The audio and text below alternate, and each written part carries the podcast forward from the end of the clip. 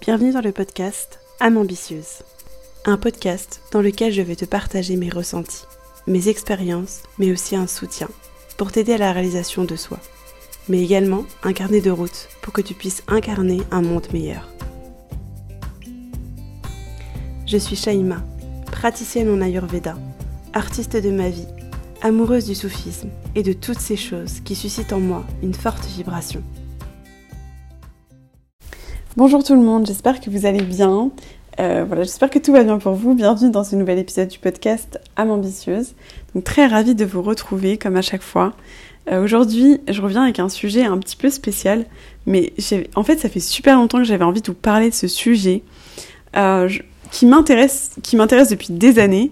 Et en fait, j'ai eu une, opportunité professionnelle qui a fait que j'ai pu travailler non pas dans un centre pénitentiaire, mais avec un public, avec des hommes qui sortaient de prison ou alors des, hommes qui terminaient en fait leur peine dans un centre d'hébergement, donc euh, là où je travaillais.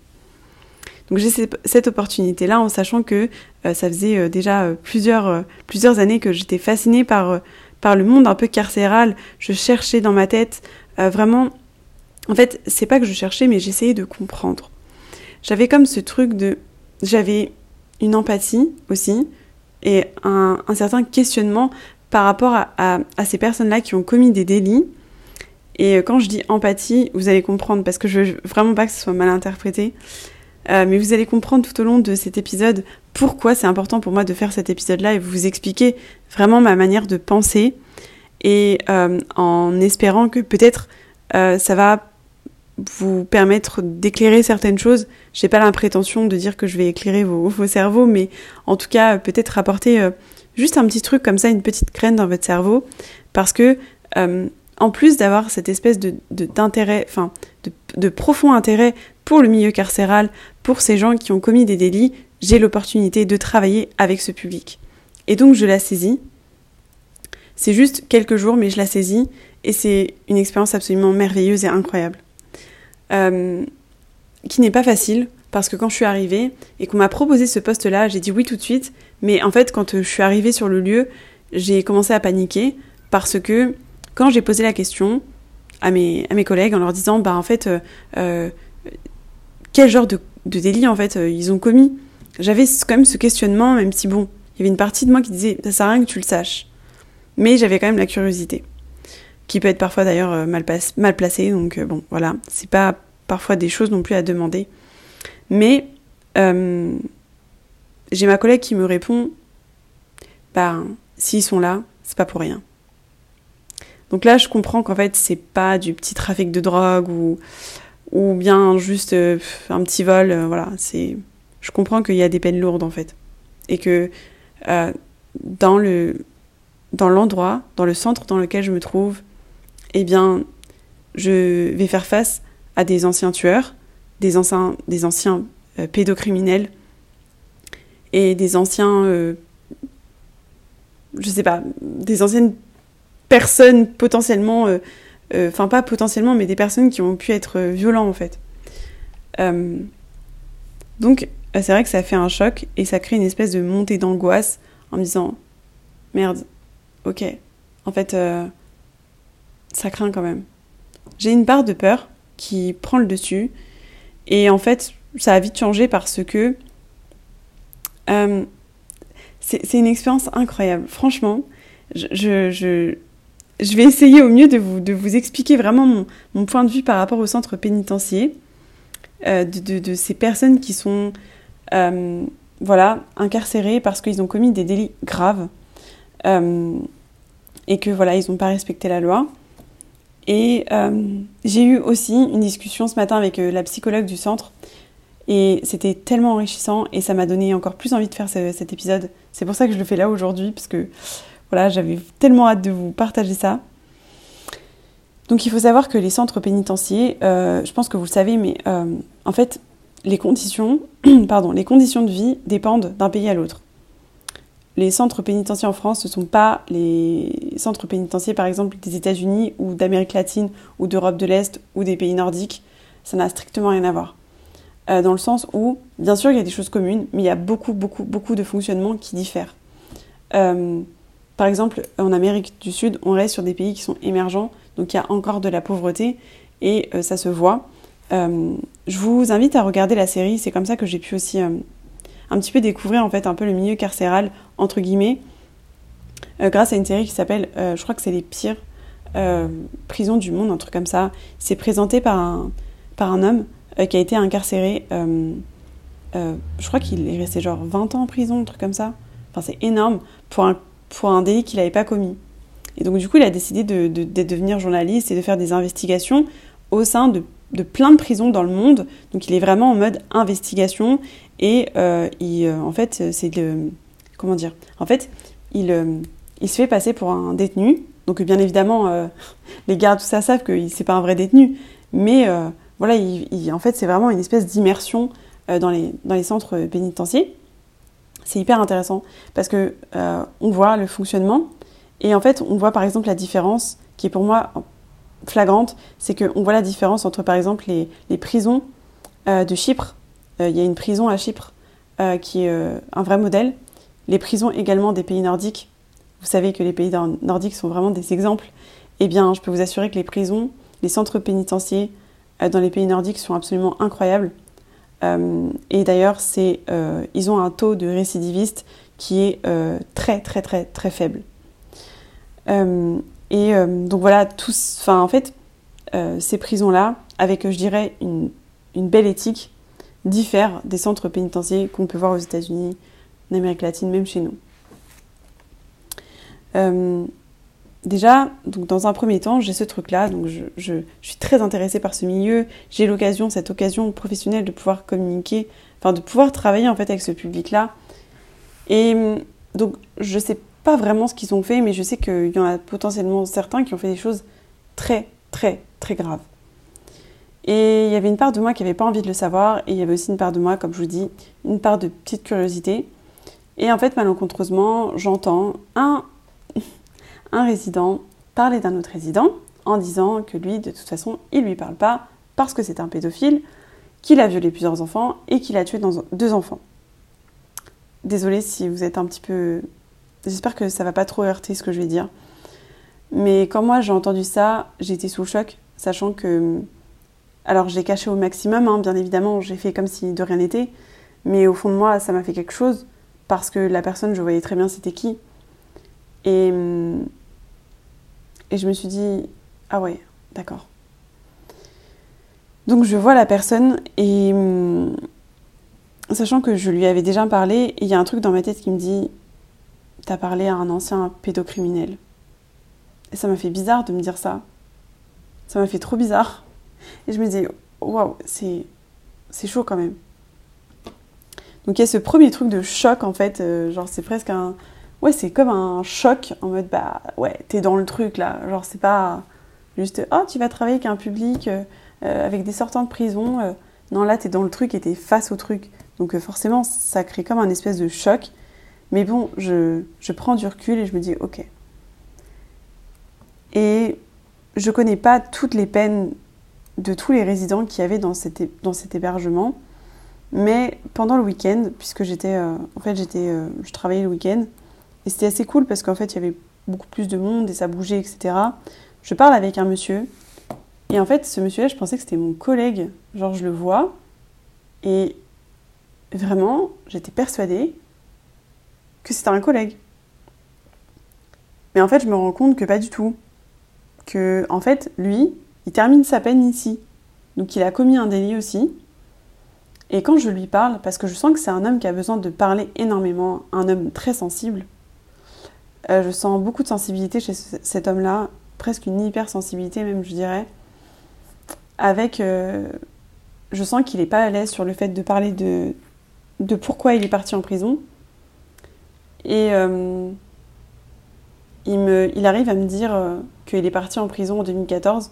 Donc moi, je fais le calcul, je me dis en fait, il est, il est resté quasiment 10 ans en prison. Donc ça fait quand même pas mal d'années. Et en fait, j'arrive à comprendre que bon, potentiellement, il y a eu des violences sûrement conjugales et une tentative peut-être de meurtre, et que c'est pour ça qu'il est parti en prison. Mais en face de moi, je vois presque quelqu'un d'équilibré, quelqu'un qui d'apparence première est tout à fait normal et c'est très troublant. C'est très troublant parce que je pense que c'est le genre de personne qui a pété un, pété un boulon et euh, comme chaque être humain pourrait le faire en fait. Mais euh, heureusement, on est beaucoup à se contenir et à se... Voilà, on a un, espèce de, de limite en fait, de self-limit qui fait qu'on, bah, tout simplement, on ne devient pas des tueurs et qu'on on commet pas des trucs euh, voilà, euh, qui sont euh, horribles. Mais je discute avec, ce, avec cet homme en fait et on a des discussions super intéressantes et je lui parle du pardon et il me dit que de toute manière il se pardonnera jamais. Et j'ai trouvé ça tellement triste et je crois que j'avais, malgré le fait que je savais ce qu'il avait fait, j'arrivais à avoir de l'empathie pour lui. Et en fait je me retrouve dans une situation où j'ai de l'empathie pour euh, la personne qui a, euh, qui été victime de ces coups et de, de cette tentative de meurtre. Et j'ai aussi de l'empathie pour cette personne qui a commis euh, une chose horrible. Et ce qui est encore plus fort et troublant, c'est que j'arrive à ressentir encore plus d'empathie lorsque je connais les raisons et parfois, les raisons sont. Enfin, en fait, quand je connais la raison de, de leur incarcération et que je vois le visage de ces personnes, et par exemple, qui ont commis des choses horribles, mais horribles. Donc, euh, la pédophilie, avec des, voilà, des meurtres, donc la pédocriminalité. Et en fait, je me retrouve face à un truc de putain, j'ai de l'empathie pour lui mais c'est pas normal. C'est pas normal. T'as pas à être empathique pour, euh, pour ces personnes-là. Ils ont commis des choses horribles. Pourquoi t'es empathique? Et en fait, ben, c'est plus fort que moi. Genre, c'est un truc que. Et je sais pas pourquoi ça m'émeut de vous le dire, mais c'est un truc que j'arrive pas à contrôler. Et euh, quand je vois le visage de ces personnes, en fait, bien évidemment que leurs actes, je cautionne pas, mais et puis c'est même pas une question de cautionner, c'est bien évidemment. Je, je, enfin, j'ai même pas besoin de me justifier dans le sens où, bien évidemment, le fait de tuer quelqu'un, de violer quelqu'un, euh, des enfants, euh, pour moi, c'est un crime qui est terrible pour moi envers des enfants. Euh, et à la fois, je vois cet homme-là, en fait, et j'ai tellement de peine pour lui, parce que je vois le mal-être, et je vois toute la souffrance en fait de ces gens. Et c'est pour ça que des fois c'est lourd parce que une fois je suis revenue chez moi et c'est comme si euh, j'arrivais plus à me déconnecter et que ça m'avait pris énormément d'énergie et comme si ma tête était restée là-bas. Enfin c'était un truc trop bizarre, genre c'était et euh, et voilà, j'ai, parfois c'est pas évident de, d'exprimer, de, dire bah ouais, moi j'ai de l'empathie pour des tueurs. Ouais, moi j'ai de l'empathie pour des violeurs. Moi j'ai de l'empathie pour des pédocriminels. En fait, c'est des choses qui sont extrêmement compliquées à dire parce que euh, les gens euh, pensent que vous cautionnez en fait leur acte alors que c'est pas ça. En fait, moi, au mieux de ce que j'ai pu faire pendant ces jours, c'est que de dissocier l'être de ses actes parce que ça reste un être humain. Et que, pour moi, le bébé, c'est comme l'épisode, euh, je vous parlais de la fitra, c'est le dépôt euh, originel que Dieu nous donne, que la source, que l'univers, peu importe. Et en fait, chaque être humain a ce truc-là, ce truc, cette lumière divine. Et peu importe nos conditions, on a tous la même chose. Donc, un bébé, quand il naît, il n'est pas tueur, il n'est pas pédocriminel, D'accord? C'est toute la construction, toute l'éducation, tous les traumas qui construisent potentiellement un tueur, un pédocriminel, etc. Et c'est ça qui est intéressant dans le sens où c'est sur ça qu'il faut qu'on s'appuie. Et pas sur je vais l'enfermer, bien évidemment, parce qu'il faut aussi qu'on soit euh, clair là-dessus, il faut aussi protéger les autres. Parce que même si moi je peux avoir de l'empathie je me dis, ben, en France, je crois que c'est 30 ans. Donc ça veut dire que, euh, par exemple, le, monsieur avec qui j'ai pu parler, euh, je, je, parlais pas beaucoup parce qu'il avait un côté très réservé en plus, mais qui a, voilà, qui a été un pédocriminel. Euh, donc il, est il, a, il a fini sa peine et je sais qu'il y en a qui vont être choqués de se dire bah, il a violé des enfants, il en a tué, il est, il est libre. Alors, il n'est pas vraiment libre parce qu'il a un bracelet électronique, euh, il y a quand même énormément de choses, c'est-à-dire qu'on ne peut pas les laisser libres comme ça, surtout avec des actes aussi, euh, graves.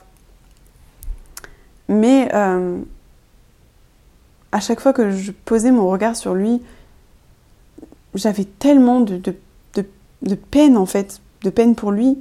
Et bien évidemment, à côté, j'avais toujours ce truc qui pensait aux victimes euh, et je pensais aux parents parce que je pense que ça daté des années 80, sachant qu'il a dû passer 30 ans en prison. Donc ouais, il a commis, je pense ça, vers, euh, vers ses 30 ans. Et euh, il est resté 30 ans de sa vie en prison. Et, et je pensais aussi à ses familles, en fait. Je me disais, mais ils ont perdu leurs enfants. Ou il y en a certains, bah, ils ont des traumas à vie. Et j'avais, j'avais de l'empathie pour les deux. Et c'était dur à gérer pour moi. C'est comme si j'étais dans l'obligation de faire un choix. De, de... Et moi, justement, moi, c'est mon dilemme, c'est non, je ne. Enfin, il n'y a pas de dilemme en fait. C'est que, comme je vous expliquais aussi sur le fait de choisir euh, quand on a deux origines, euh, ben en fait, parfois, il n'y a pas besoin forcément de choisir. Et c'est ce qu'on appelle la voie du milieu. voilà. Euh, c'est jamais tout blanc ou tout noir, c'est gris en fait. Et ça, ça me correspond tout à fait. Pas besoin de choisir le blanc ou le noir, c'est le gris, parce que tout est toujours nuancé. Euh, et c'est compliqué de toujours avoir un avis tranché. Enfin bref, je vais pas trop épiloguer là-dessus, mais euh, je me retrouve avec cette empathie envers un, envers un pédocriminel et j'arrive, j'arrive pas à la gérer en fait. Et au bout d'un moment, j'arrive à accepter parce que, en fait, avant, je me disais, oui, bah oui, euh, avant de travailler euh, dans ce centre, je me disais, bah oui, moi, je suis quelqu'un de très empathique. Bien sûr que je peux trouver, euh, je peux trouver des excuses à un, tueur. Mais c'était comme ça, c'était des paroles. Mais quand là, genre en mode, tu l'expérimentes et que tu as, de l'empathie, en fait, pour, pour une personne qui avait des trucs aussi horribles, bah, ça peut être vraiment frustrant. Et en fait, le problème aussi, c'est que donc je parle à, cet autre homme qui était, euh, qui je ne croyais pas, hein, qui je pensais que c'était mon collègue, qui a commis aussi, bah voilà, un délit, certes un peu moins grave que le pédocriminel, mais ça reste quand même une tentative de meurtre. Et euh, et cette question du pardon. Et en fait, il m'explique aussi que en fait, il est sur un site de rencontre et qu'il a du mal il a du mal à trouver euh, une femme. Et au début, je ne comprenais pas forcément pourquoi. Et en fait, au fur et à mesure qu'il m'expliquait tout ça, euh, j'ai compris déjà euh, ce qu'il avait potentiellement fait. Et j'ai compris le lien avec, en fait, c'est dur de retrouver une femme, effectivement. Puisque quand tu t'essayes de tuer bah, ta conjointe, c'est compliqué parce qu'en en fait, tu as ce truc de se dire, bah en fait, je peux pas lui dire. Parce que si je lui dis, je vais la faire fuir. Après, il y a un, sort de, truc aussi qui m'a foutu une claque. C'est en mode. Euh, il me parlait et tout. Enfin voilà. J'avais presque confiance. Je me disais, mais lui, il va s'en sortir, il n'y a pas de problème. Lui, c'était peut-être plus un genre, un espèce de pétage de câble. Et je pense qu'il était tellement euh, jaloux et qu'il a tellement. Euh, voilà, encaissé et pas posé de limite avec sa conjointe qui, je pense, l'a un peu fait tourner en bourrique, qu'il a pété un câble et que ça, voilà, ça a joué sur, euh, ça a trop appuyé sur une blessure et, voilà, le, cerveau n'a pas supporté. Mais quand il me parle de réinsertion, tout ça, moi j'ai confiance. Et après, je me rappelle, je me dis, mais en fait, ces types, ils ont des casiers judiciaires. Il faut pas l'oublier, ils ont des casiers judiciaires. Donc, euh, voilà, c'est bien évidemment que ta vie ne sera plus jamais comme avant. Et en fait, déjà, il faut savoir que, parce que j'ai discuté avec une psychologue, en fait, elle me disait que ces types, genre quand ils passent du temps en prison, il faut savoir que la prison, ça peut être euh, un trauma. Vous allez me dire, est-ce que c'est normal, est-ce que c'est pas normal? Il y en a qui vont dire, bah oui, bah de toute façon, ils ont commis des, crimes, il faut bien leur faire euh, payer. moi, j'ai pas cette vision-là des choses. Après, voilà. Pour moi, on n'éteint pas le mal par le mal. On éteint le mal par le bien. Donc ça veut dire que on est face à des personnes qui ont commis des actes horribles, mais qui, en fait, ont des grosses carences. Ce sont les dires de la psy aussi. C'est des personnes avec des grosses carences. Et en fait, euh, ils se détestent tellement qu'ils ne peuvent pas aimer les autres. Parce qu'ils ont eu des traumas euh, beaucoup trop. Euh, voilà, des, vrais. Des, enfin, on a tous des traumas, mais il y a certains traumas qui sont, qui sont violents, quoi. Et donc, du coup, ils penchent vers ce qu'on peut considérer être mal, clairement, puisque bah, tuer quelqu'un, faire du mal à quelqu'un. Mais il faut savoir que quand eux, ils font ça, ils se font aussi du mal à eux-mêmes. Et pendant même des années, en fait, ils souffrent à l'intérieur. C'est une vraie souffrance. Il faut pas croire que euh, un tueur, euh, ça tue comme ça, ou un pédocriminel. Euh, c'est voilà, il y a tout un parcours derrière qu'il faut retracer. Et pour moi, la seule manière de guérir totalement, parce qu'en fait, euh, moi je crois, franchement, je crois pertinemment que c'est possible d'arriver, même si le risque zéro n'existe pas, mais on peut arriver à un, taux de récidiviste extrêmement bas en changeant les méthodes. Par exemple, dans les centres pénitentiaires dans les pays nordiques, c'est un système totalement différent. C'est-à-dire que déjà, en fait, le garde, donc vous voyez, il y a des gardiens dans les centres pénitentiaires, normal, des surveillants, etc. Ils ont une relation avec les, détenus qui sont hyper, euh, genre, c'est hyper cool, hyper détendu. Euh, ils se serrent la main, ils se disent bonjour, ils parlent, ils se confient, etc. Ça déjà, je trouvais ça magnifique. Je me dis mais waouh. Euh, la prison, tu dirais pas trop que c'est une prison? Ils ont accès à plein de choses c'est-à-dire euh, des activités culturelles. Euh, leur cellule, je crois qu'elle n'est pas fermée, il me semble. Euh, il y a cette proximité, et je me rappelle dans, dans le reportage que j'avais vu justement sur cette série sur Netflix. Et en fait, le gardien disait, mais en fait, vous voulez que nous, on les traite comme des chiens? Mais si on les traite comme des chiens, comment voulez-vous qu'ils évoluent? En fait, moi, elle, disait, je me rappelle, c'était une femme qui parlait, une, gardienne, elle disait, mais moi, je, veux le traiter comme un être humain. Je veux, en gros, on, en fait, on sentait le côté humain et non pas le côté euh, je te traite comme une merde parce que t'as as tué, parce que t'as fait ci, parce que t'as fait ça. Moi, ça, ça marche pas pour moi. Ah, il faut savoir que, en fait, quand ils sortent rien que les sortants de prison, euh, déjà, il y a une culpabilité, il y a une double culpabilité. Après, il faut savoir qu'ils sont responsables de leurs actes. Ils sont majeurs, ils sont responsables de leurs actes. Mais ils sont aussi responsables de comment ils peuvent transcender tout ça et en construire quelque chose de beau, mais on est dans une dure réalité que la société n'aide pas. Parce que il y a ce frein, mais c'est aussi normal, moi je comprends, hein, parce que forcément, quand on est face à quelqu'un qui a tué, bah, on a peur. Donc, euh, on va pas va pas forcément le recruter parce que dans le casier judiciaire, c'est marqué noir sur blanc. On va pas recruter quelqu'un qui a tué. Mais ça, c'est dans la mentalité de la société. Parce qu'en en fait, la personne, elle commet un crime et déjà, c'est horrible pour elle. Elle est rongée de culpabilité.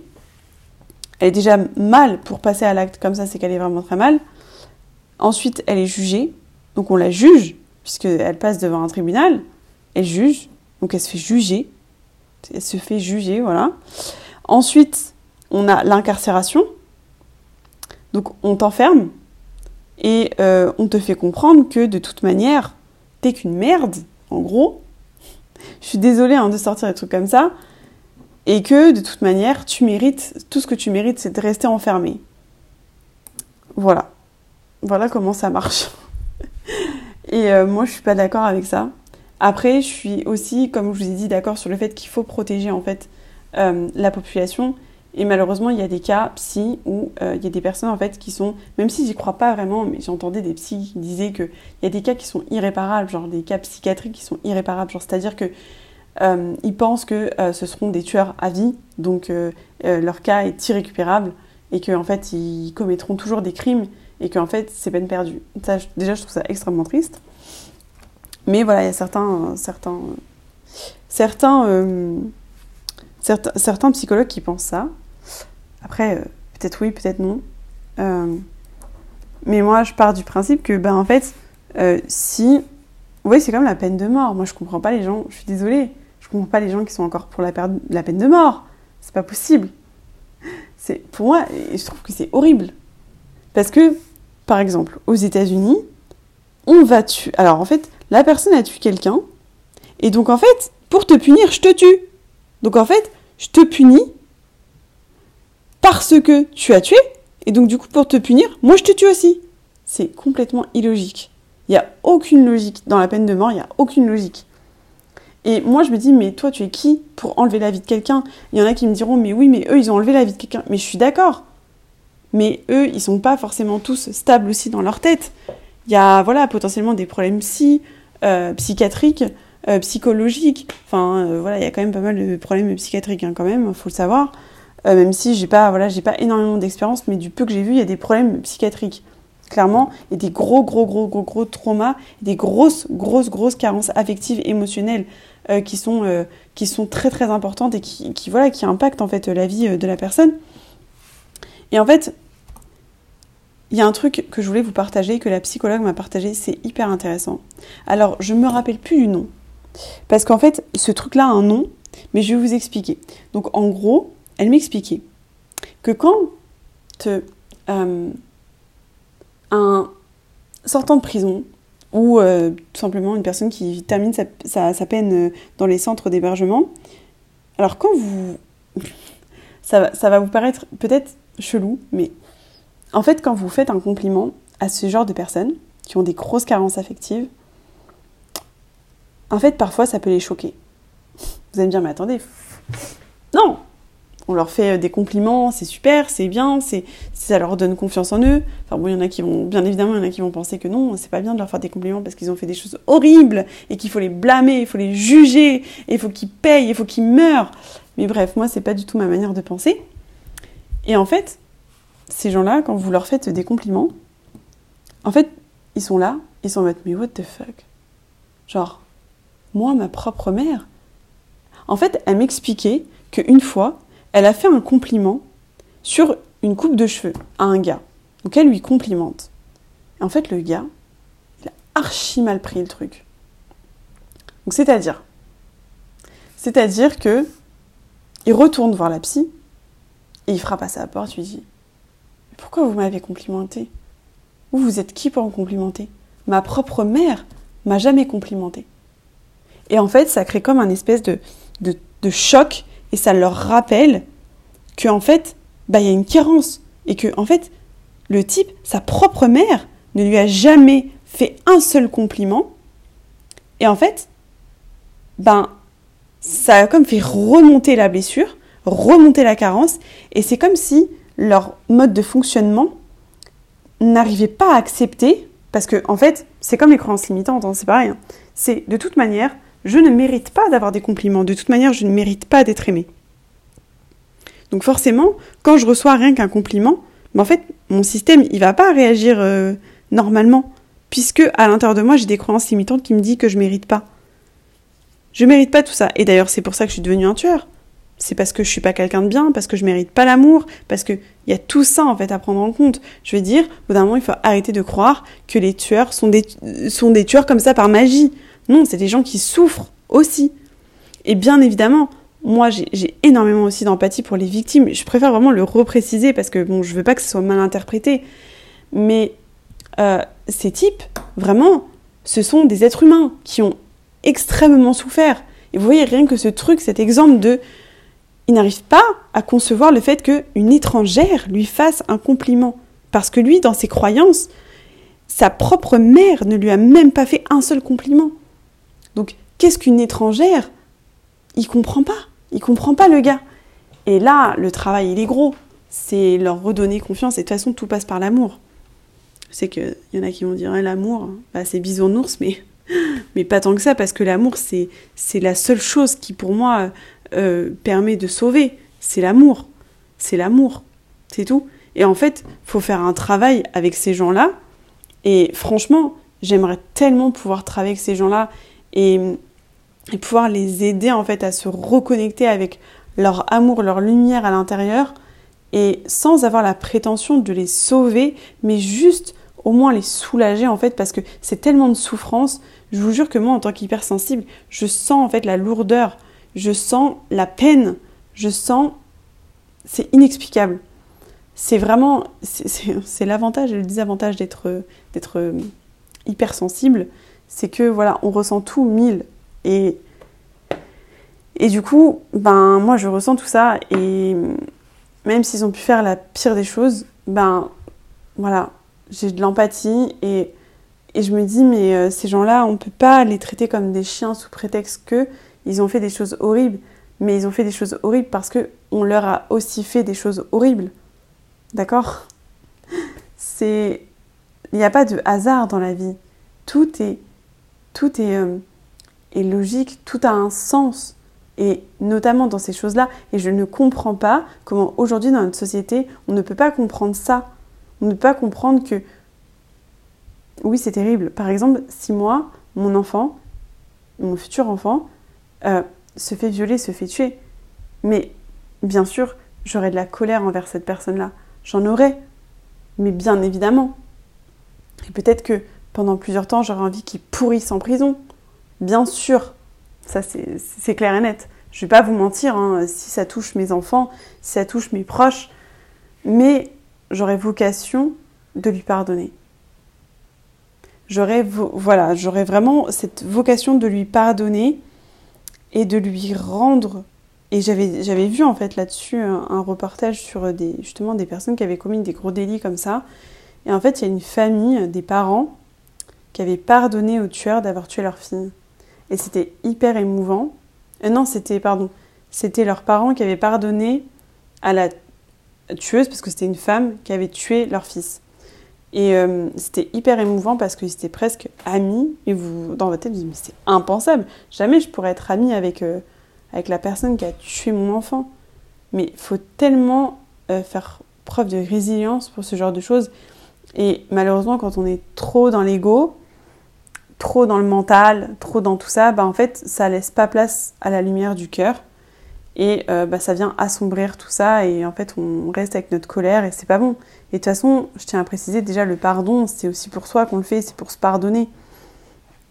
Et c'est pour ça que ces, gens-là, euh, c'est terrible pour eux parce que voilà, il y, y, a tout ce truc de culpabilité, on les juge, euh, ils sortent de prison même s'ils ont fait leur peine, ils vont sortir de prison mais en fait, ils vont toujours être stigmatisés parce que il y a le casier judiciaire, parce que on tape leur nom sur Internet, on va trouver l'histoire. Euh, il y a toutes ces choses-là en fait qui font que c'est terrible. C'est c'est euh, c'est vraiment pas évident, mais c'est tellement riche. C'est tellement riche de parler avec ces gens-là parce que ça m'a donné une sacrée claque quand même. Et de me dire l'humanité est tellement important. L'humanité, c'est tellement important.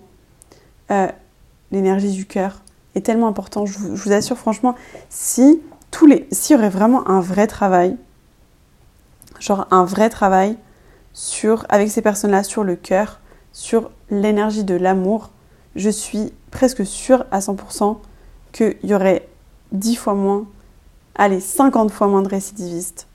Parce que en fait, la psychologue, elle m'expliquait, je lui dis, mais en fait, tu travailles, tu travailles quoi? Enfin, tu travailles sur quoi avec eux? Et en fait, elle me parlait beaucoup de, de, sortie, donc euh, comment, euh, comment gérer la sortie, en fait, euh, après. Bon, ok. Et... Hum, mais il n'y a pas de, de, truc pour se reconnecter aussi, en fait, à, à l'énergie du cœur et, et se pardonner et vraiment mais en fait, moi, vu que j'ai tendance à me extrêmement. Enfin, j'ai une tendance à me culpabiliser, naturellement. Et je me dis, mais putain, si. Si je serais à leur place, mais je sais que je passerais mon temps à me culpabiliser et je me pardonnerais jamais. Du coup, excusez-moi, je bois un coup. Et du coup, euh, ben c'est terrible. Parce que de me dire que tu peux pas. Enfin, tu, passeras toute ta vie à être culpabilisé. Et euh, justement, le monsieur là, qui, qui, qui, voilà, qui se. Enfin, voilà, de première apparence, on n'aurait jamais dit que c'était un, un. Enfin, qui, voilà, qu'il qui a commis un délit grave. voilà, il m'expliquait que il se pardonnerait jamais de toute manière et que tout ça, il le dira jamais à ses petits enfants, que il m'a, il me l'a sorti comme ça. En fait, euh, papier leur dira jamais que que il a fait des choses horribles. Et comment se reconstruire avec ça hein Bah, il y a qu'avec l'amour en fait. Il y a que avec l'énergie de l'amour qu'on peut arriver à se pardonner.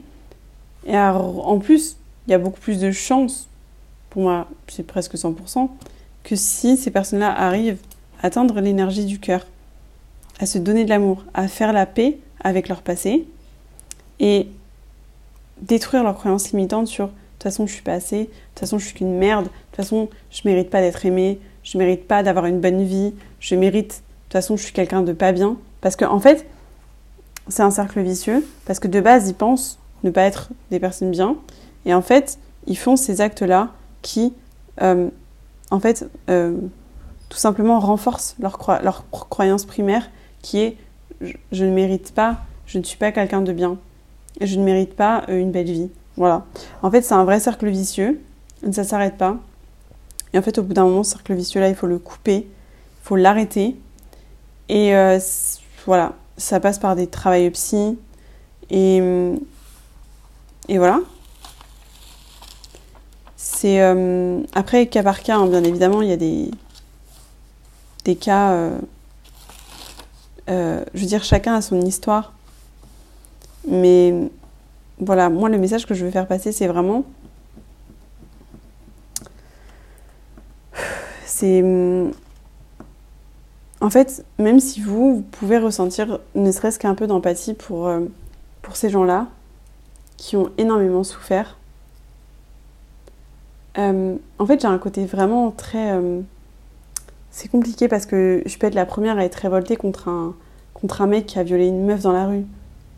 C'est-à-dire que je, me rappelle à l'époque, euh, je pouvais faire des, putains de publications sur Facebook, avoir la rage contre ces types. Et là, je me retrouve dans une espèce de dualité où, en fait, bah, je peux avoir aussi de l'empathie pour eux. Je peux être autant vénère qu'avoir de l'empathie pour eux. Et comme bien évidemment j'ai de l'empathie, euh, j'ai de l'empathie pour et j'ai énormément de tristesse pour, euh, pour les personnes qui ont été victimes de tout ça. C'est triste.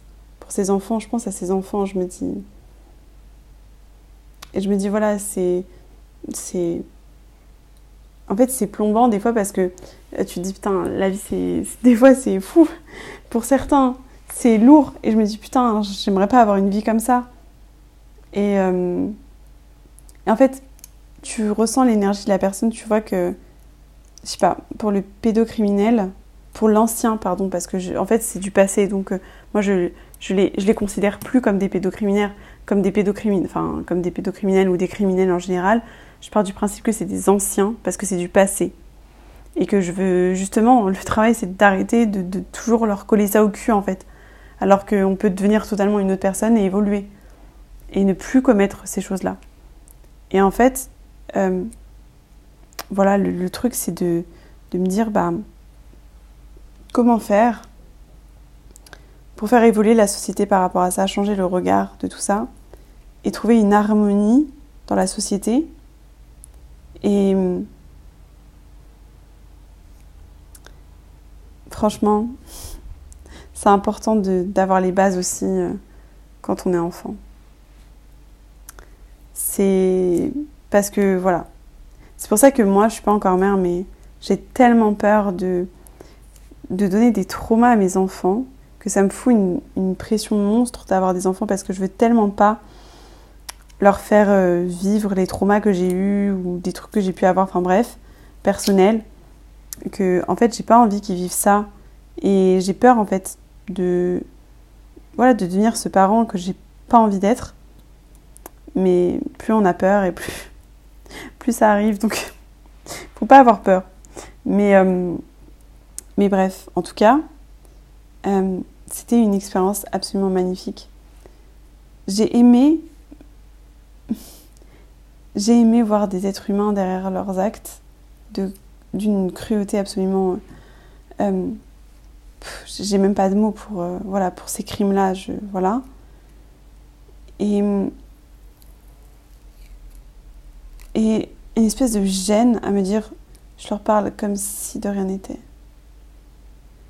Et j'ai aussi de la peine parce que, dans le sens où, voilà, euh, comment j'ai su que bah, tel était pédocriminel? Bah, Parce que tout simplement, euh, un détenu l'a gueulé euh, devant tout le monde. Ça, c'est pareil, je me dis, bah, c'est un peu dégueulasse de faire ça quand même. C'est très dégueulasse même d'ailleurs. T'as pas, t'as pas à venir, voilà, crier sur les toits, sur tout le monde, enfin sur tous les toits, ce qu'un tel a fait.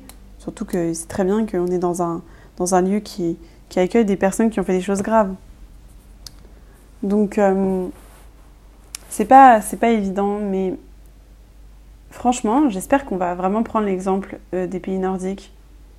Parce que c'est vraiment un exemple incroyable, rempli d'humanité, rempli de. On, aide la personne, en fait, j'ai vraiment senti ce truc d'humain, et on aide la personne à se reconnecter avec elle-même, avec ses passions, avec ce qui la fait briller. Parce que tout ça, le milieu carcéral, etc., c'est très sombre c'est un taux vibratoire qui est très très très très très très bas. Je le sens parce que je, fréquente un lieu où il y a des anciens détenus. Mais même si, effectivement, comme je l'ai dit, ce sont des anciens criminels, mais les traumas, je sens qu'ils sont toujours là. Les traumas sont toujours là. Donc le taux vibratoire est bas et je sens, euh, je sens en fait, je sens que, que voilà, c'est lourd, il faut se protéger parce que voilà, euh, c'est pas évident. Hein. Bon, voilà, moi j'ai terminé. il me reste demain, il reste encore euh, une soirée à faire, euh, enfin une, demi-journée, une soirée, et après c'est terminé. Mais rien que la première semaine, même de se dire que, ouais, en fait, il y a eu quand même un truc en, mode, de, ben, je m'attache un peu à ces gens-là. Et vous voyez le truc un peu bizarre, genre, t'es pas à l'aise avec ça t'es pas à l'aise avec ce truc de se dire, bah en fait lui il a failli tuer sa femme, mais en fait je m'entends super bien avec lui. Genre je trouve que, et en fait lui-même s'est mis à me faire des compliments et je trouvais ça hyper gênant parce que, mais en fait non, c'est juste que peut-être que, euh, et je veux pas trop me lancer des fleurs, en vrai c'est bien de se lancer des fleurs, c'est que je pense qu'ils ont ressenti ce côté humain chez moi et de toute manière, on a tous nos défauts, on a tous nos qualités, donc c'est ok de dire qu'on a des qualités et de les dire. Donc je vais les dire. Je pense être quelqu'un de très humain. Et euh, on l'a, voilà, on l'a, ça, ça m'a vraiment aidé aussi à prendre confiance en moi, qu'on me le dise, parce que, euh, voilà. moi, je, j'ai ce côté où, voilà, j'aime bien aussi partager. Après, on m'a dit que j'étais euh, très mature pour mon âge, etc. Ça aussi parce qu'on me le dit souvent. mais je pense que c'est plutôt dans un terme émotionnel et que j'arrive à effectivement analyser les choses et que j'arrive à prendre du recul, mine de rien. Et, et voilà, et c'est une expérience absolument magnifique que j'oublierai jamais. C'était très fort pour moi. Et, euh, et je leur souhaite franchement, je leur souhaite du plus profond de mon cœur vraiment d'être apaisés. J'espère aussi que ben voilà, les proches des victimes aussi sont apaisés. Et euh, parfois fréquenter des lieux avec euh, des gens qui ont qui ont tellement de, de souffrance, ça ça peut être lourd pour quelqu'un qui est hyper sensible, malgré le fait que, encore une fois, ils ont commis des choses horribles. Mais euh, voilà, mon cœur ne peut, ne peut s'empêcher d'avoir de l'empathie pour ces gens-là. Et, euh, et, voilà, et faire cet épisode, c'est vraiment, euh, c'est vraiment un moyen aussi de, de en fait, d'être moi-même et de me dire, bah c'est ok, peut-être que je vais m'attirer les foudres, peut-être pas, peu importe. Mais de toute manière, j'ai précisé que je ne connais, enfin, cautionnais absolument pas les actes, mais que voilà, j'avais juste envie de d'absolument pas les traiter par rapport à ce qu'ils ont fait, parce qu'ils ont tellement déjà vécu de choses dures que j'avais pas envie en fait. Et j'avais juste envie d'être gentille et humaine en fait. Même si des fois dans leur système ils comprennent pas quand on est gentil avec eux, quand on leur lâche un sourire. Vous savez qu'en islam, même si je sais qu'il y a gens là qui sont pas croyants, c'est pas grave on a ce qu'on appelle des hasanat. Les hasanat, c'est comme des bonnes choses. Et le sourire est considéré comme un hasanat. Comme une, c'est une hasanat, je crois qu'on dit, bref. Comme une bonne action, juste un sourire. Et là-bas, je passais mon temps à sourire à tout le monde. Et juste, des fois, ça venait juste naturellement. En fait, j'avais envie de leur sourire et de leur, de leur, de les prendre dans mes bras avec mes sourires. Genre, je sais pas comment expliquer ça. Mais bref, leur donner, euh, bah un minimum d'amour. Mais il y en a qui sont, enfin, quand je dis amour, euh, bon, ça, peut être un peu fort, mais euh, en fait, au moins de l'apaisement, juste de l'apaisement. Et je leur souhaite tellement, franchement, je prie Dieu pour que, voilà, pour que ces personnes arrivent à trouver l'apaisement dans leur cœur. Tellement, franchement. Donc voilà. Bon, j'espère que cet épisode vous aura plu. Franchement, j'avoue que j'aimerais tellement votre retour. J'aimerais tellement que vous puissiez m'exprimer votre retour par rapport à cet épisode qui a été pas facile pour moi de voilà de faire, mais c'est tellement avec plaisir, tellement avec c'est un sujet qui me touchait tellement j'avais trop envie de vous, enfin, vous partager ça. Et surtout avec mon expérience professionnelle actuelle, bah, je trouvais que ça appuyait, euh, ça appuyait cette envie, il fallait que je le fasse. Donc voilà, en tout cas, je vous fais des gros bisous. Prenez soin de vous. Je vous envoie plein d'amour et je vous dis à très bientôt.